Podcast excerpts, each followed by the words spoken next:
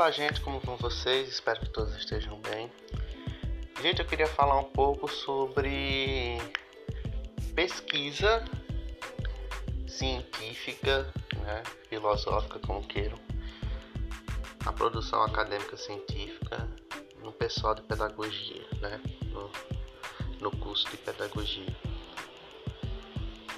Uma coisa assim que acho, acho que devo ter, devo ter mencionado isso já aqui é que o pessoal das licenciaturas, principalmente como eu estudo e faço graduação em pedagogia, eu vejo isso, é, pessoal de licenciatura em pedagogia tem uma, uma carência por desenvolver pesquisa enorme.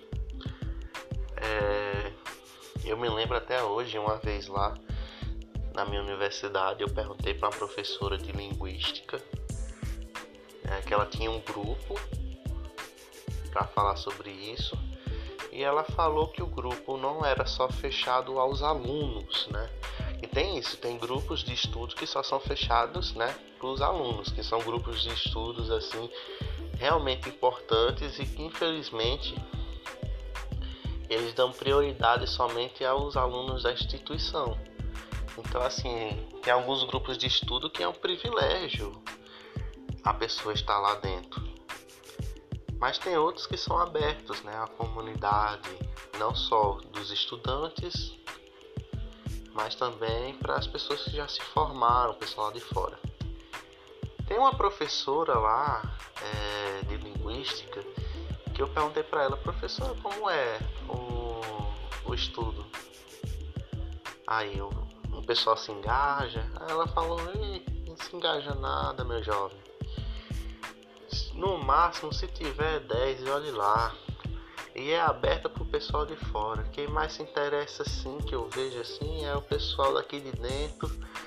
E tem aqueles que vão só para cumprir a CC e são os poucos que se interessam de fato pelos grupos de estudo. Bom, tem um grupo de estudo do meu curso que meu professor de filosofia abriu, que é sobre a filosofia. E realmente tem teve um dia que eu fui só para ver como é que era, né? O grupo só tinha quatro pessoas, né? Cinco comigo. Então assim é realmente difícil a produção acadêmica científica.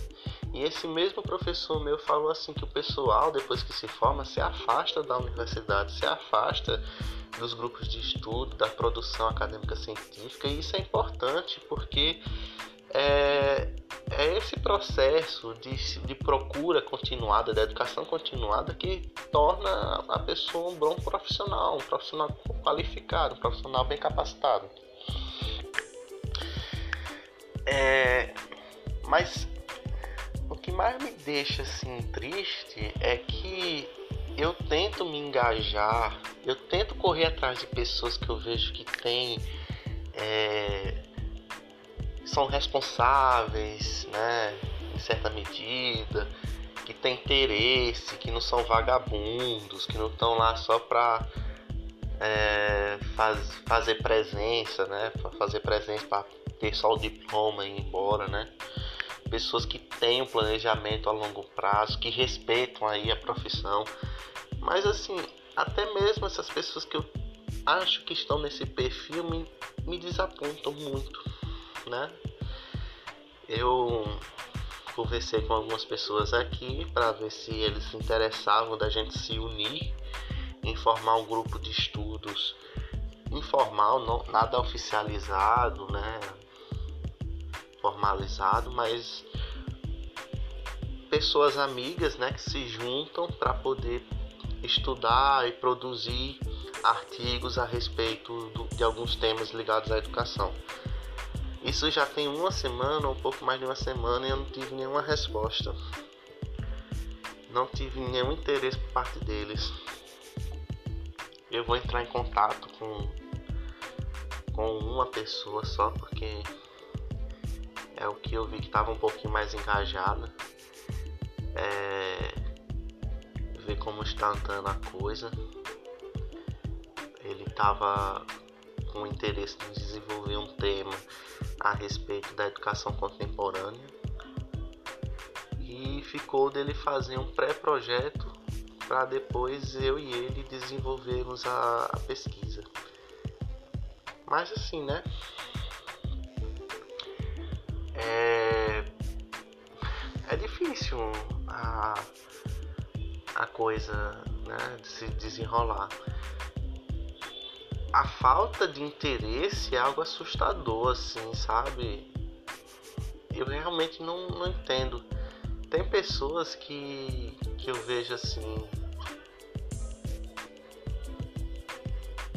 que realmente só tem papo, não, não corre atrás, não vão atrás dos professores, não, não faz por onde, é, sabe? Não, não põe a mão na massa assim.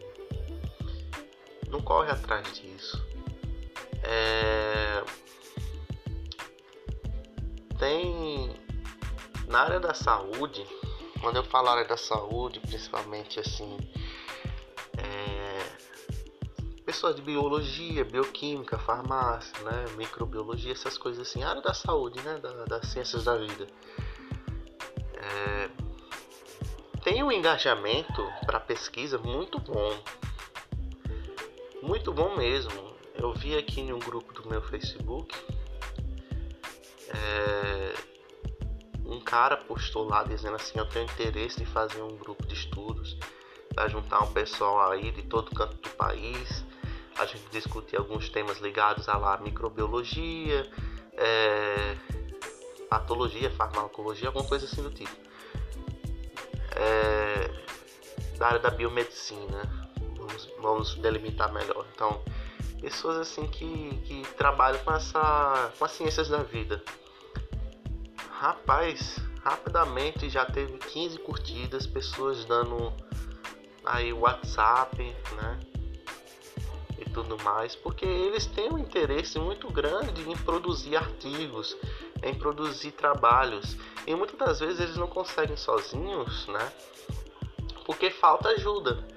Ajuda de outra pessoa para poder auxiliar na produção é, para poder ajudar ali a compreender uma metodologia científica, né? Para poder agregar naquele trabalho. Às vezes tem trabalhos e pesquisas que demoram aí, talvez meses para ser concluído e com a ajuda de outras pessoas, se em curto tempo pode até produzir mais, né? Então, assim, um trabalho que uma pessoa só poderia fazer em uma pesquisa, que demoraria três meses e, e daria só um artigo, se juntassem pelo menos mais três pessoas, é, além de encurtar isso, né? Ou então poderia manter os três meses, três meses estudando aquele, aquele tema. A, ao invés de um artigo só, cada um poderia produzir mais dois, né, artigos, ou no mínimo cada um mais um artigo, que daria três artigos científicos, ao invés de um. Então, assim, a possibilidade é muito maior quando a gente se junta, quando a gente se une. É, não é uma questão assim de interesse. Eu vejo as pessoas que têm uma mente muito pueril, infantil, idiota até, de, de achar que pesquisa científica e quando a pessoa faz um artigo tem que ter o nome de uma pessoa só. Isso é ridículo. Produções acadêmicas que exigem só um nome só, a gente só vai encontrar aí em quem? TCC, mestrado, né? tese, dissertação de mestrado, tese de doutorado, que você precisa apresentar o seu trabalho, né? De conclusão, algo mais autoral, algo mais individual seu. Fora isso, as possibilidades por aí fora são infinitas, assim, né? Vamos assim dizer. Pode existir aqueles trabalhos mais particulares que são vocações próprias da pessoa? Pode. Mas isso não impede da pessoa poder adentrar em outros grupos, né? De pesquisas oficiais ou mais informais, como é o, o meu caso e o caso desse cara que postou no Facebook, para que as pessoas se juntem e produzir né, a respeito de outros assuntos. É, mesmo assim, gente, assim, é, é, um, é, é um equívoco muito grande, um erro, uma até idiotice a gente achar que, os, que é mais legal, mais pomposo ter um artigo com seu próprio nome, só com seu nome. Isso, isso não, não conta muito na academia, para ser sincero, não conta não é, só, só trabalhos muito inovadores. Mas, por exemplo, você vai estudar, por exemplo, alfabetização. A alfabetização tem várias gente estudando muita coisa sobre ela, e principalmente se você for estudar um método que já existe, que já tem algumas publicações a respeito desse método, né? Por exemplo, o método Paulo Freire. Paulo Freire criou o método dele no, no século passado, né? Lá na década de 60 a gente tem um bocado de pessoas que já vem pesquisando, produzindo a respeito do método de alfabetização dele. Aí vamos ver, eu crio um, um projeto de pesquisa que quer implementar e colher os resultados do método dele em três escolas aqui da, da minha, do meu município. Eu sozinho vou demorar um horror de tempo, talvez eu não consiga um resultado tão bom, né? É, por conta do trabalho que vai ser. Mas se eu pego mais duas pessoas, em cada um fica com uma escola, e depois a gente troca os conhecimentos, né? É, coloca na folha de papel os resultados tudinho e faz um artigo, sendo que cada artigo, né, pode sim levar o nome do outro, né? Então, ao invés de eu ter um artigo só, eu posso ter mais três artigos no meu currículo, né? Como participação de como coautor de outros artigos. Isso conta no currículo, isso conta muito. Ao invés de você só ter um artigo só único, você vai ter outros. Nos processos seletivos, isso conta muito. A quantidade de publicações que você fez é muito importante. É Fora, claro, a, a, prova, a entrevista, a dissertação, essas coisas assim são importantes, mas o currículo é muito importante. Eu já vi muitos. Meu professor, por exemplo, pronto, um exemplo bem concreto meu, da minha vivência. Meu professor de antropologia, ele infelizmente não conseguiu entrar no doutorado, né, da, da UNEB, da Universidade do Estado da Bahia. Acho que era Ecologia Humana, uma coisa assim, tipo porque infelizmente ele não estava com o currículo atualizado, com o currículo com, digamos assim, com produções acadêmicas científicas mais atuais, né? Tinha produções acadêmicas científicas de anos, de cinco anos atrás, mais do que isso até. Então, para ver, né? É importante isso. Enquanto isso, ele fala lá, teve, eu, eu tirei uma nota muito boa na prova, né? E entrevista, etc, etc, porque eu sou professor, tenho nome, tenho estabilidade. Aí, quando a gente se apresenta como uma pessoa já com experiência, professor e etc, os orientadores ficam com os olhos tudo babando, né? Para aquela pessoa, porque sabe que é uma pessoa engajada que vai contribuir muito, né? Para as futuras pesquisas daquele doutorado. Então já atrai muitos olhos, mas infelizmente o currículo, né, dele, infelizmente ele não atualizou e não tinha aí muitas produções é, acadêmicas de artigos e isso pesou muito. Ele não acabou não entrando. Ele acabou não entrando. Que é uma pena, porque ele tinha os professores, ele, ele falou lá, tinha orientador lá que me conhecia, conhecia meu trabalho, sabia que eu ia agregar em muito, porque tem fora fora fora a, a, o nome, né, a credibilidade da pessoa, um tempo de experiência em sala de aula como professor também. Então assim, é algo assim que a gente tem que parar para pensar né? Porque assim, sinceramente, eu acho idiotice uma pessoa que fala assim que não quer é, compartilhar, não quer abrir o projeto de pesquisa dele para que outras pessoas entrem para contribuir, porque acha que publicar um artigo com o nome dele, somente com o nome dele, é melhor. Né? É ridículo isso, ridículo. Ridículo. área, na área da saúde, a gente vê aí profissionais com currículo com 20, 30 artigos publicados, né?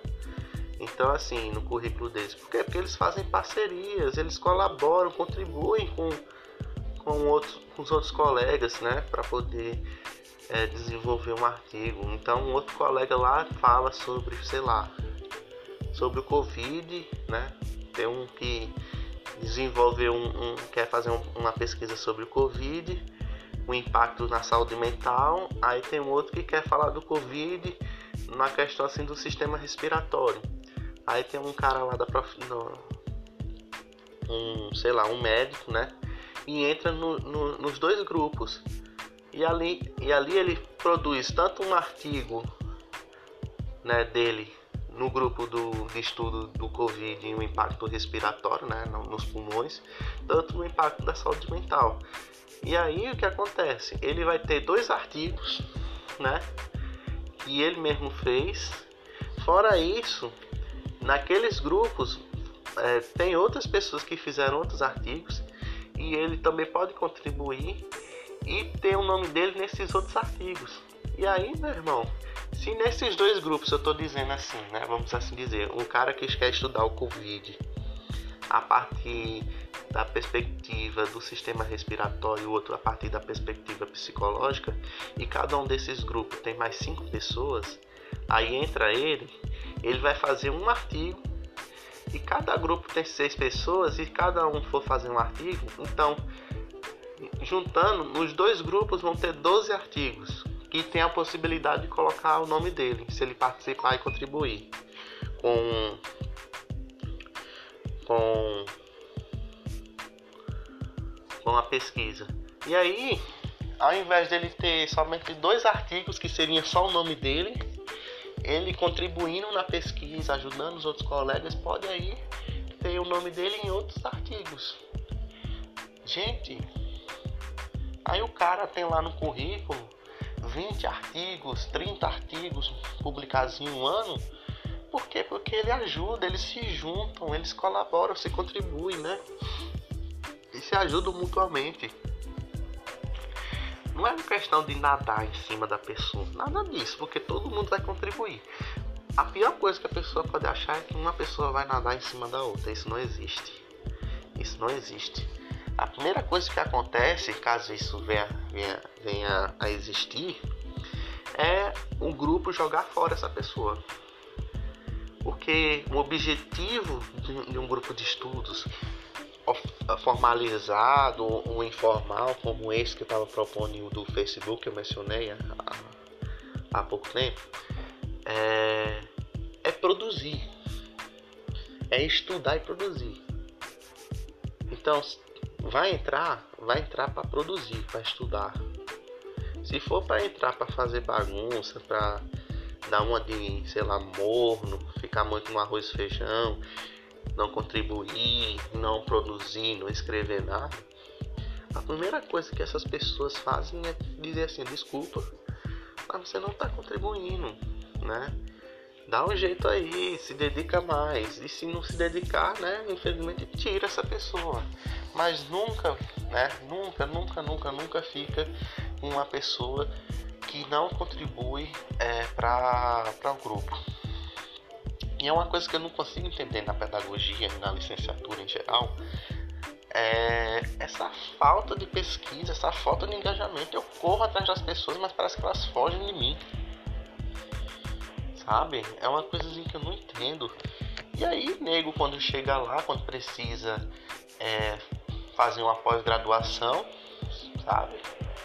Uma, uma, uma, especialização, um mestrado, né? Vamos dizer assim melhor, assim, não precisa fazer um mestrado, fica correndo atrás que nem louco de certificado de, de pessoa para publicar artigo, não sei o que, e não consegue por conta disso. E outra, não é só nem pelo currículo, mas é o benefício que, a, que o artigo científico traz. Porque para produzir um artigo científico você precisa estudar e entender bem aquele tema. Quanto mais artigos você produz, certo? E você participa, subentende então que você é uma pessoa mais qualificada, mais capacitada, que não se deteve somente aos conhecimentos em sala de aula genéricos, porque em sala de aula os conhecimentos são os elementares e os mais genéricos possíveis. É nas pesquisas, é nos grupos de estudo que você vai se aprofundar é, nos temas mais específicos que não é, às vezes não é possível em sala de aula. Então, o professor em sala de aula dá a base, o fundamental ali para você poder se engajar futuramente, mas o interesse é do aluno. E quanto mais artigos a pessoa tem, sim dá a entender que essa pessoa contribuiu, que essa pessoa se engajou, que ela estava lá estudando, lendo artigos, assistindo palestras, lendo livros, assim, é engajada em ficar atualizada e inteirada nas coisas que acontecem no seu cotidiano, né?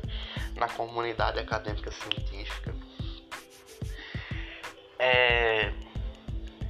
E isso é uma coisa assim que, que, que, que realmente me deixa assim assombrado, né? Porque a quantidade de, de, pessoas que eu vejo que não se interessam em produzir, em se juntar para poder né, se organizar na, nas pesquisas é muito grande. É, não é algo pouco. Uma vez teve uma mulher, menina cara de pau, que falou isso na minha, na minha cara e eu dei um corretivo bem grande nela. Que eu falei justamente nisso ela, ela tentou jogar na minha cara o fato de que eu também não estava participando de nenhum grupo de estudos. Aí eu falei, ó, eu não estou participando de nenhum grupo de estudos no momento porque eu entendo que eu não tenho condições de é, organizar, né? Ter tempo aí de organizar a, a carga de leitura do curso junto com as leituras que eu estou fazendo à parte, por fora. Porque eu não estou só lendo as coisas do curso que o professor passa a posterior, eu estou lendo outros livros também. Então é muita coisa para eu ler, muita coisa para eu fazer e eu não tô, não conseguindo. E outra, eu não estou participando de nenhum grupo de estudo, mas eu estou sim é, sendo orientado pela professora é, lá de psicologia minha para que a gente desenvolva o um projeto. Então não ouse dizer que eu estou vagabundeando aqui ou que eu estou só reclamando e não tendo estou tendo uma atitude hipócrita. Não ouse falar isso, porque eu estou aqui correndo atrás, fazendo a minha parte, né? Fazendo a minha obrigação, porque a gente está numa universidade, a gente não está na faculdade. Faculdade, né? Para quem não sabe, né? Tem uma diferença entre faculdade e universidade. A faculdade ela se concentra somente na formação já a universidade, além da formação, ela produz conhecimento científico, faz projetos de pesquisa, faz pesquisas, faz aí trabalhos, produções acadêmicas, científicas, filosóficas, culturais, etc, etc, etc. Então eu estou correndo atrás. Eu não entrei numa universidade somente para me formar, somente para me concentrar na minha formação nas aulas para marcar presença. Então não ouse dizer que eu sou hipócrita. Ela ficou lá, tentou dar uma chiadinha. Eu falei: Ó, o problema é seu. Eu, eu estou correndo atrás do meu, do meu objetivo. E se você acha que tá tão incomodado assim, é porque você se identificou com o que eu falei. É, ai, deu uma zoada danada lá, não sei o que, não sei o que, não sei o que. Mas eu acho incrível isso, tipo, a gente fala, né, teste as críticas positivas, a pessoa de vez de refletir, fazer uma autoanálise, ela confronta ela acha que a gente tá errado por dizer o que, é que ela é. Eu acho incrível isso. A pessoa tá lá, só marcando presença, empurrando o curso com a barriga. A gente fala assim, ó, você só tá aqui para marcar presença, empurrar o curso com a barriga e, e não produz, não faz nada.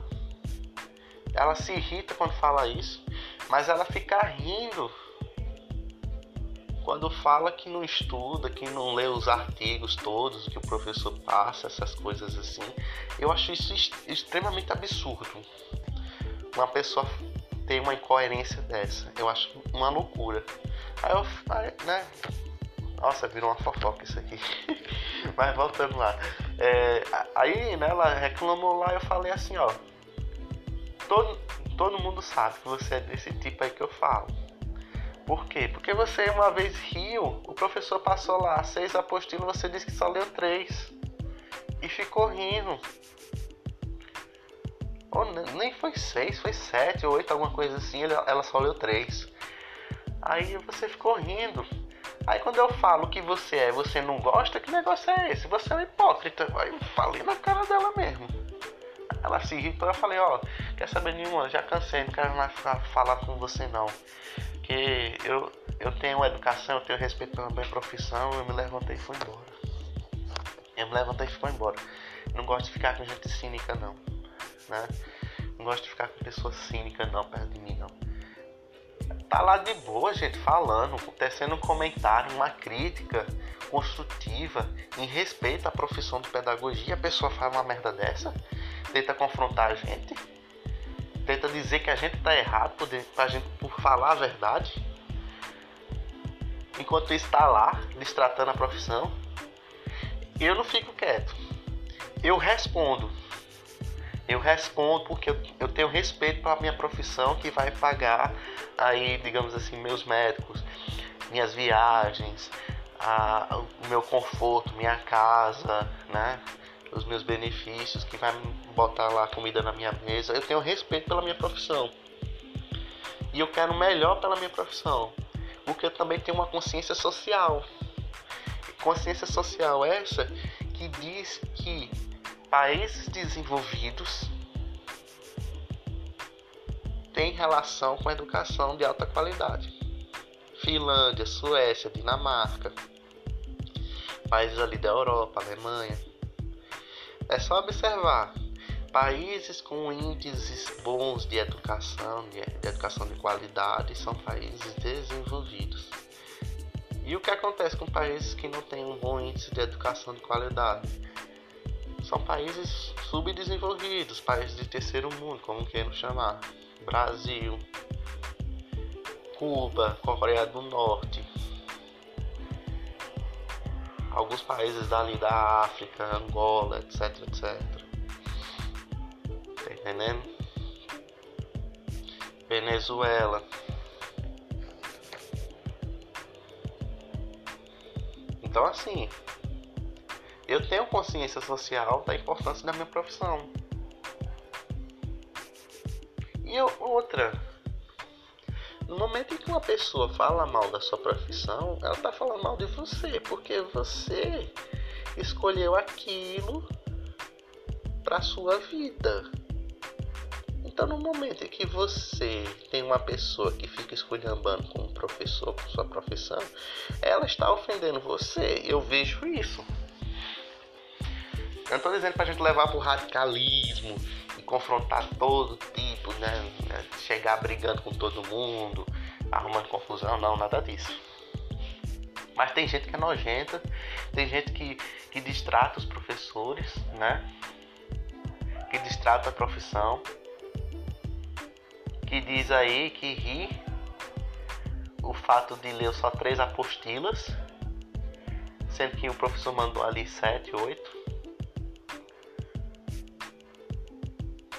E que esse conhecimento vai ser um conhecimento importante lá para a formação. Eu quero ver um médico rir por ter lido só, por exemplo, passar do curso de anatomia 1, que estuda aí anatomia, sei lá, é, do braço vamos dizer assim. Anatomia 1 estuda anatomia do braço esquerdo. Aí ele só estudou a anatomia dos três dedinhos ali, ó, do indicador, do meio e, e, e o outro lado, o andelar, andelar, se tá na memória é isso. Aí vai lá, polegar, indicador e o dedo no meio. Só estudou esses três aí, né? Só sabe o nome desses três aí, a anatomia desses três.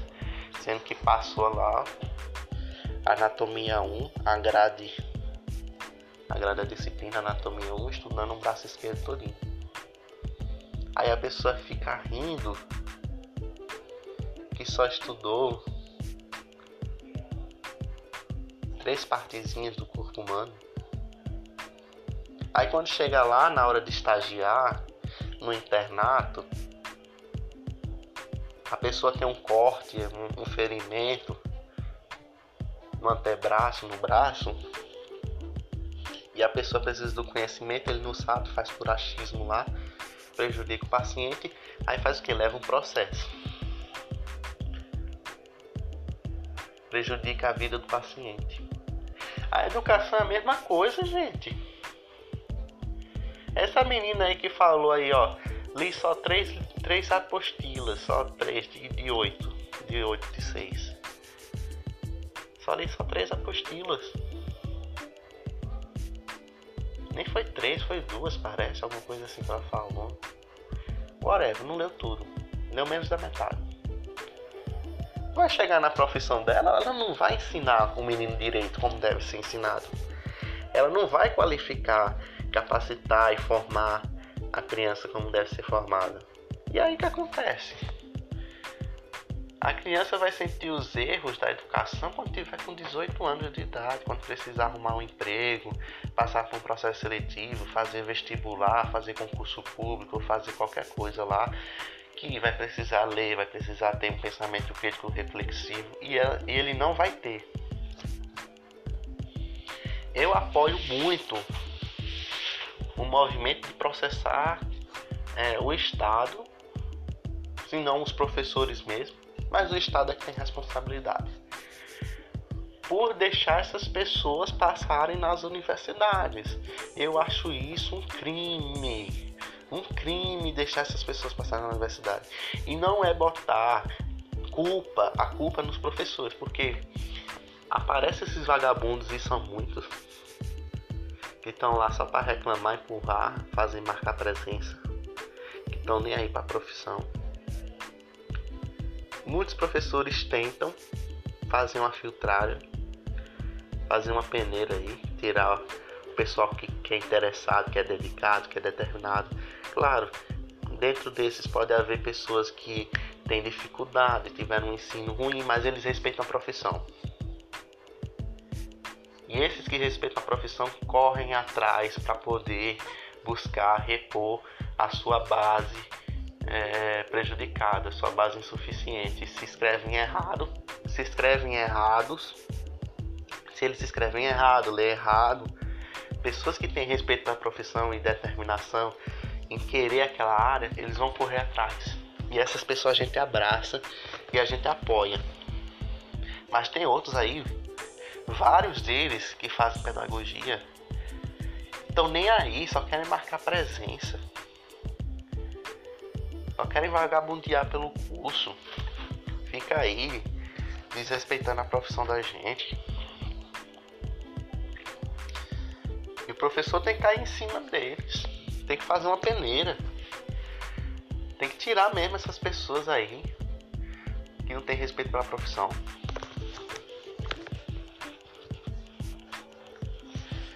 E aí eu sou a favor sim de processar o Estado. A pessoa quando tiver 18 anos tá lá, né? Precisando arranjar um emprego, não tem condição, ou arranja um emprego muito ruim, muito precário, porque não tem é, estudo para poder disputar a vaga no mercado, no mercado de trabalho formal, né? Eu sou muito a favor de, desses tipos de pessoas processarem o Estado. Eu, eu também sou uma dessas pessoas que estudou numa escola particular assim de botequim, né? vamos dizer assim melhor, bem assim, é, é ou, ou era é, é melhor do que a, a, minha escola particular era melhor do que a escola pública, por quê? Porque a escola particular que eu estudava pelo menos tinha aula, a escola pública não tinha aula. Mas assim, ter aula era uma obrigação. Eu sei, ter aula é obrigação. Mas é uma realidade que no Brasil é luxo. E eu entrei numa escola particular só para ter aula. Mas eu me lembro até hoje, os professores eram professores que aplicavam a decoreba, ou seja, passavam aí 14 questões com pergunta e resposta, dizia para a gente decorar, copiar e colar, e quando chegava na prova era só colar. Eu fui ensinado assim. Quando chegava na, na prova, eu pegava um dia antes e ficava lá estudando, estudando, estudando, estudando, estudando não estudando, decorando as 14 questões e as respostas. Realmente era um Ctrl C, Ctrl V. Eu aprendi muito bem a ter uma memória aí, digamos assim, de citação muito boa graças àquilo. Mas o que acontece? Eu só ficava copiando e colando, copiando e colando, copiando e colando. Aí tem uma pergunta lá, o que é o globo? Ah, o globo é aquela pergunta lá da, que o professor passou. Então eu, eu só colava. Não passava na minha cabeça, por exemplo, que o globo era redondo. Eu simplesmente botava as palavras lá que estavam lá é, na, na apostila que o professor tinha passado antes da prova. Então, o professor colocava a pergunta na apostila e tinha lá a resposta, eu simplesmente copiava e colava na prova. Não passava na minha cabeça que o globo era redondo. Se uma pessoa dissesse para mim, o globo é quadrado, tudo bem. Mas se colocasse uma prova para mim para dizer o que é o globo e eu, eu escrevesse lá é, o que tinha na apostila, tinha lá na apostila dizendo que o globo era redondo, eu não iria fazer essa associação porque eu fui educado e ensinado né, nessa escola, no Fundamental 2, principalmente, a copiar e colar. É isso. Se tem lá na apostila que ele passou, o que é o que cor, de que cor é o céu? Aí tem lá, é azul. Aí se uma pessoa chegar para mim e dizer, ó, o céu é vermelho, eu vou acreditar que o céu é vermelho. Mas se me der uma prova perguntando de que cor é o céu, eu posso colocar que o céu é azul. Mas eu não faço essa associação. Eu não penso. Eu não faço uma crítica, eu não reflito. Isso aconteceu comigo. É um ensino robotizado, né? Como falo. Aquilo que Paulo Freire e Piaget lutam para poder acontecer. Uma educação que deposita e só fica reproduzindo. Nem é, uma educação redentora, meu Deus, é assim que chama? Não, redentora redentora não. A redentora é que a pessoa pensa, critica e muda e transforma. Que tem pode ser uma transformação progressista ou pouco conservadora. É a reprodutivista. É, era uma educação reprodutivista, uma, reprodu uma educação que simplesmente só reproduzia. Nem criticava. O criticar significa sair daquele looping aquele looping de de decoreba. De parar decoreba. Isso é triste né? Então assim o porquê que há uma educação assim é por falta de profissionais qualificados profissionais que bem formados. Os vagabundos que se formam atualmente são os professores de amanhã que por sua vez vão formar a geração de amanhã que vai dar merda. A educação é um aparelho muito importante de transformação social, de justiça social, mas ela também é uma ferramenta que pode causar muita desigualdade social. No momento em que você não investe, um, um governo, né, um país não investe devidamente nos seus professores, é o mesmo que pedir para acentuar as desigualdades sociais. Ter mais rico e pobre, ter essa disparidade. tem um prejuízo de política pública, etc, etc, etc. Tem um louco que nem Bolsonaro que só vem no governo, ou Lula, ou PT, como queira. Que oferece soluções populistas, uma solução simples para um problema que é complicado pessoas dizendo que vai acabar com a pobreza, taxando os ricos, dando dinheiro ao pobre, mas não oferece o método. E se oferecesse um método, ainda assim teríamos que criticar esse método, porque não é tão fácil assim. Se a, coisa, se a coisa fosse tão fácil assim, o mundo seria perfeito já há muito tempo. A mesma coisa com a, com a, com a violência. Se resolve a violência colocando mais policial na rua e colocando bandido na cadeia. Aonde, animal?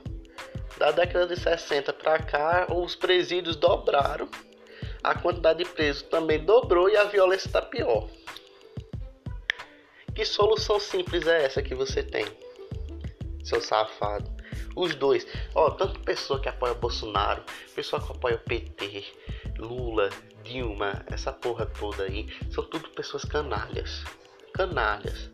São extremistas radicais canalhas que fazem desserviço à, à, à sociedade brasileira. São todos canalhas, canalhas. E tem gente que colocou uma vez no Facebook dizendo assim: quem compara Lula e Bolsonaro é, é, é injusto, é um canalha, porque Lula ajuda os pobres. Aonde, porra? Aonde que ele ajudou os pobres?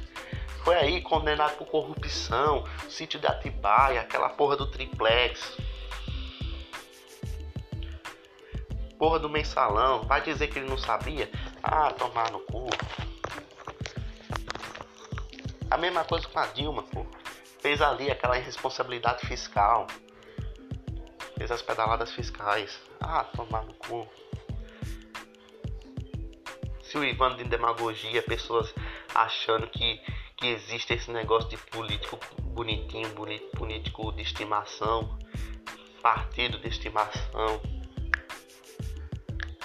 E o que eu acho incrível é que tem gente que se diz professor, filósofo, sociólogo, o escambau, o caralho a quatro, e apoia essas porra dessas pessoas, indo de contra a história da filosofia, a história da educação.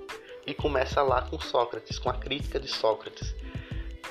Sócrates criticava a sociedade, o status quo da sociedade e estava mudando a mentalidade dos jovens. Né? Ele filosofava sobre a vida, sobre a sociedade e transmitia, né? ou seja, ele educava as, aos jovens a fazer o mesmo e a pensar né, a, a vida numa nova perspectiva.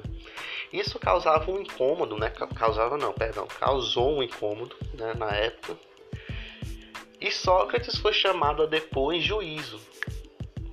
Sócrates, como diz a história, ele não fez um discurso em sua defesa, mas fez mais um discurso de deboche.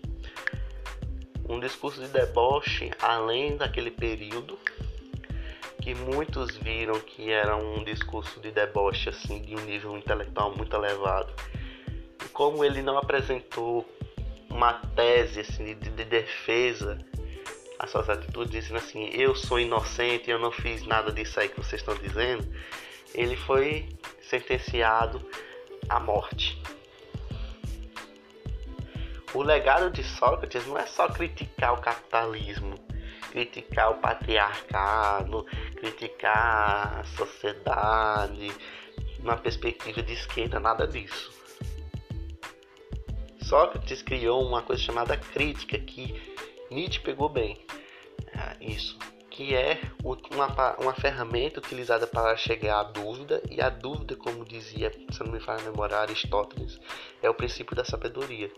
Então a crítica, ela não se restringe a uma ideologia, a um partido, a um político. A crítica, ela transcende tudo isso. Ela envolve todos os discursos. A crítica é uma ferramenta de moderação contra a tirania do egocentrismo humano.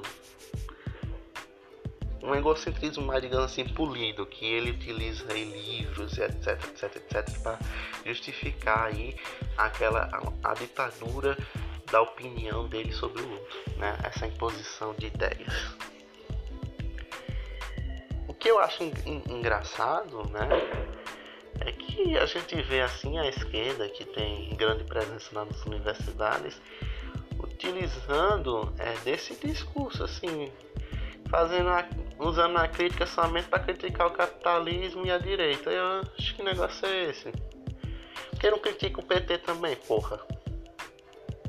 Por que não critica essas merda? Eu vejo aí a mídia descendo o pau e também eles, né, o pessoal que faz o status quo da universidade, que é a, que é a esquerda, descendo o pau nas manifestações antidemocráticas do Bolsonaro e tal. E eu perguntando, e, e, e as manifestações antidemocráticas que tinha da esquerda antes? Eu me lembro de um monte. Nego que fechava a avenida, tocava fogo aí nas coisas tudo, explodia, quebrava.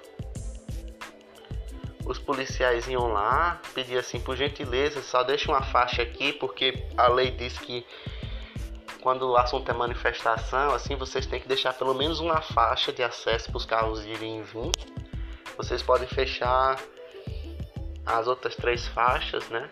Mas vocês precisam deixar uma, pelo menos para fluir o trânsito, né? E vocês poderem fazer sua manifestação aí em paz. E eles gritavam, chamavam fascista, ditadores, o Inscambau A4, na época do Enem, que tinha aquela porra lá da manifestação dizendo que era contra o golpe, nego fechou as universidades. Nego fechou as universidades. É... Na época do Enem, né? Aí abriram, depois fecharam de novo. No segundo dia de no segundo dia da prova do Enem. Eu me lembro muito bem isso.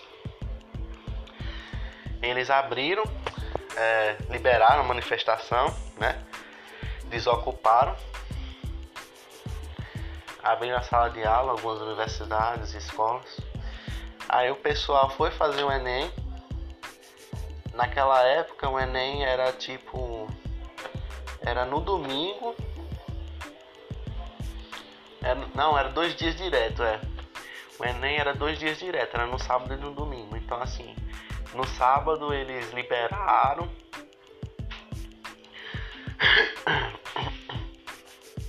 No sábado eles liberaram. E. E. No domingo, no dia seguinte, eles. Algumas. Algumas outras universidades e escolas foram ocupadas de novo. O pessoal ficou puto. Porque eles diziam que estavam lutando pela educação deles, né? Pelo direito à educação e estava proibindo eles de fazer o Enem, o pessoal de fazer o Enem. Foi, uma hipocrisia enorme. Uma coisa assim que eu nunca vi na minha vida. Sendo que alguns que estavam lá é, foram fazer o Enem e depois voltaram para ocupar. Uma coisa assim que eu nunca vi na vida é, a hipocrisia. A esquerda é muito cínica, a esquerda é muito cínica. A direita é burra. A direita é burra, é idiota, mas a esquerda é cínica. E o cinismo é, é, é, é, é inteligente também. O cinismo traz aí uma inteligência, porque assim, é, é sórdido. A, a direita não, a direita é burra mesmo. A direita é burra. Mas a esquerda é cínica, é sórdida. Fora as outras manifestações que tinha também naquela época lá.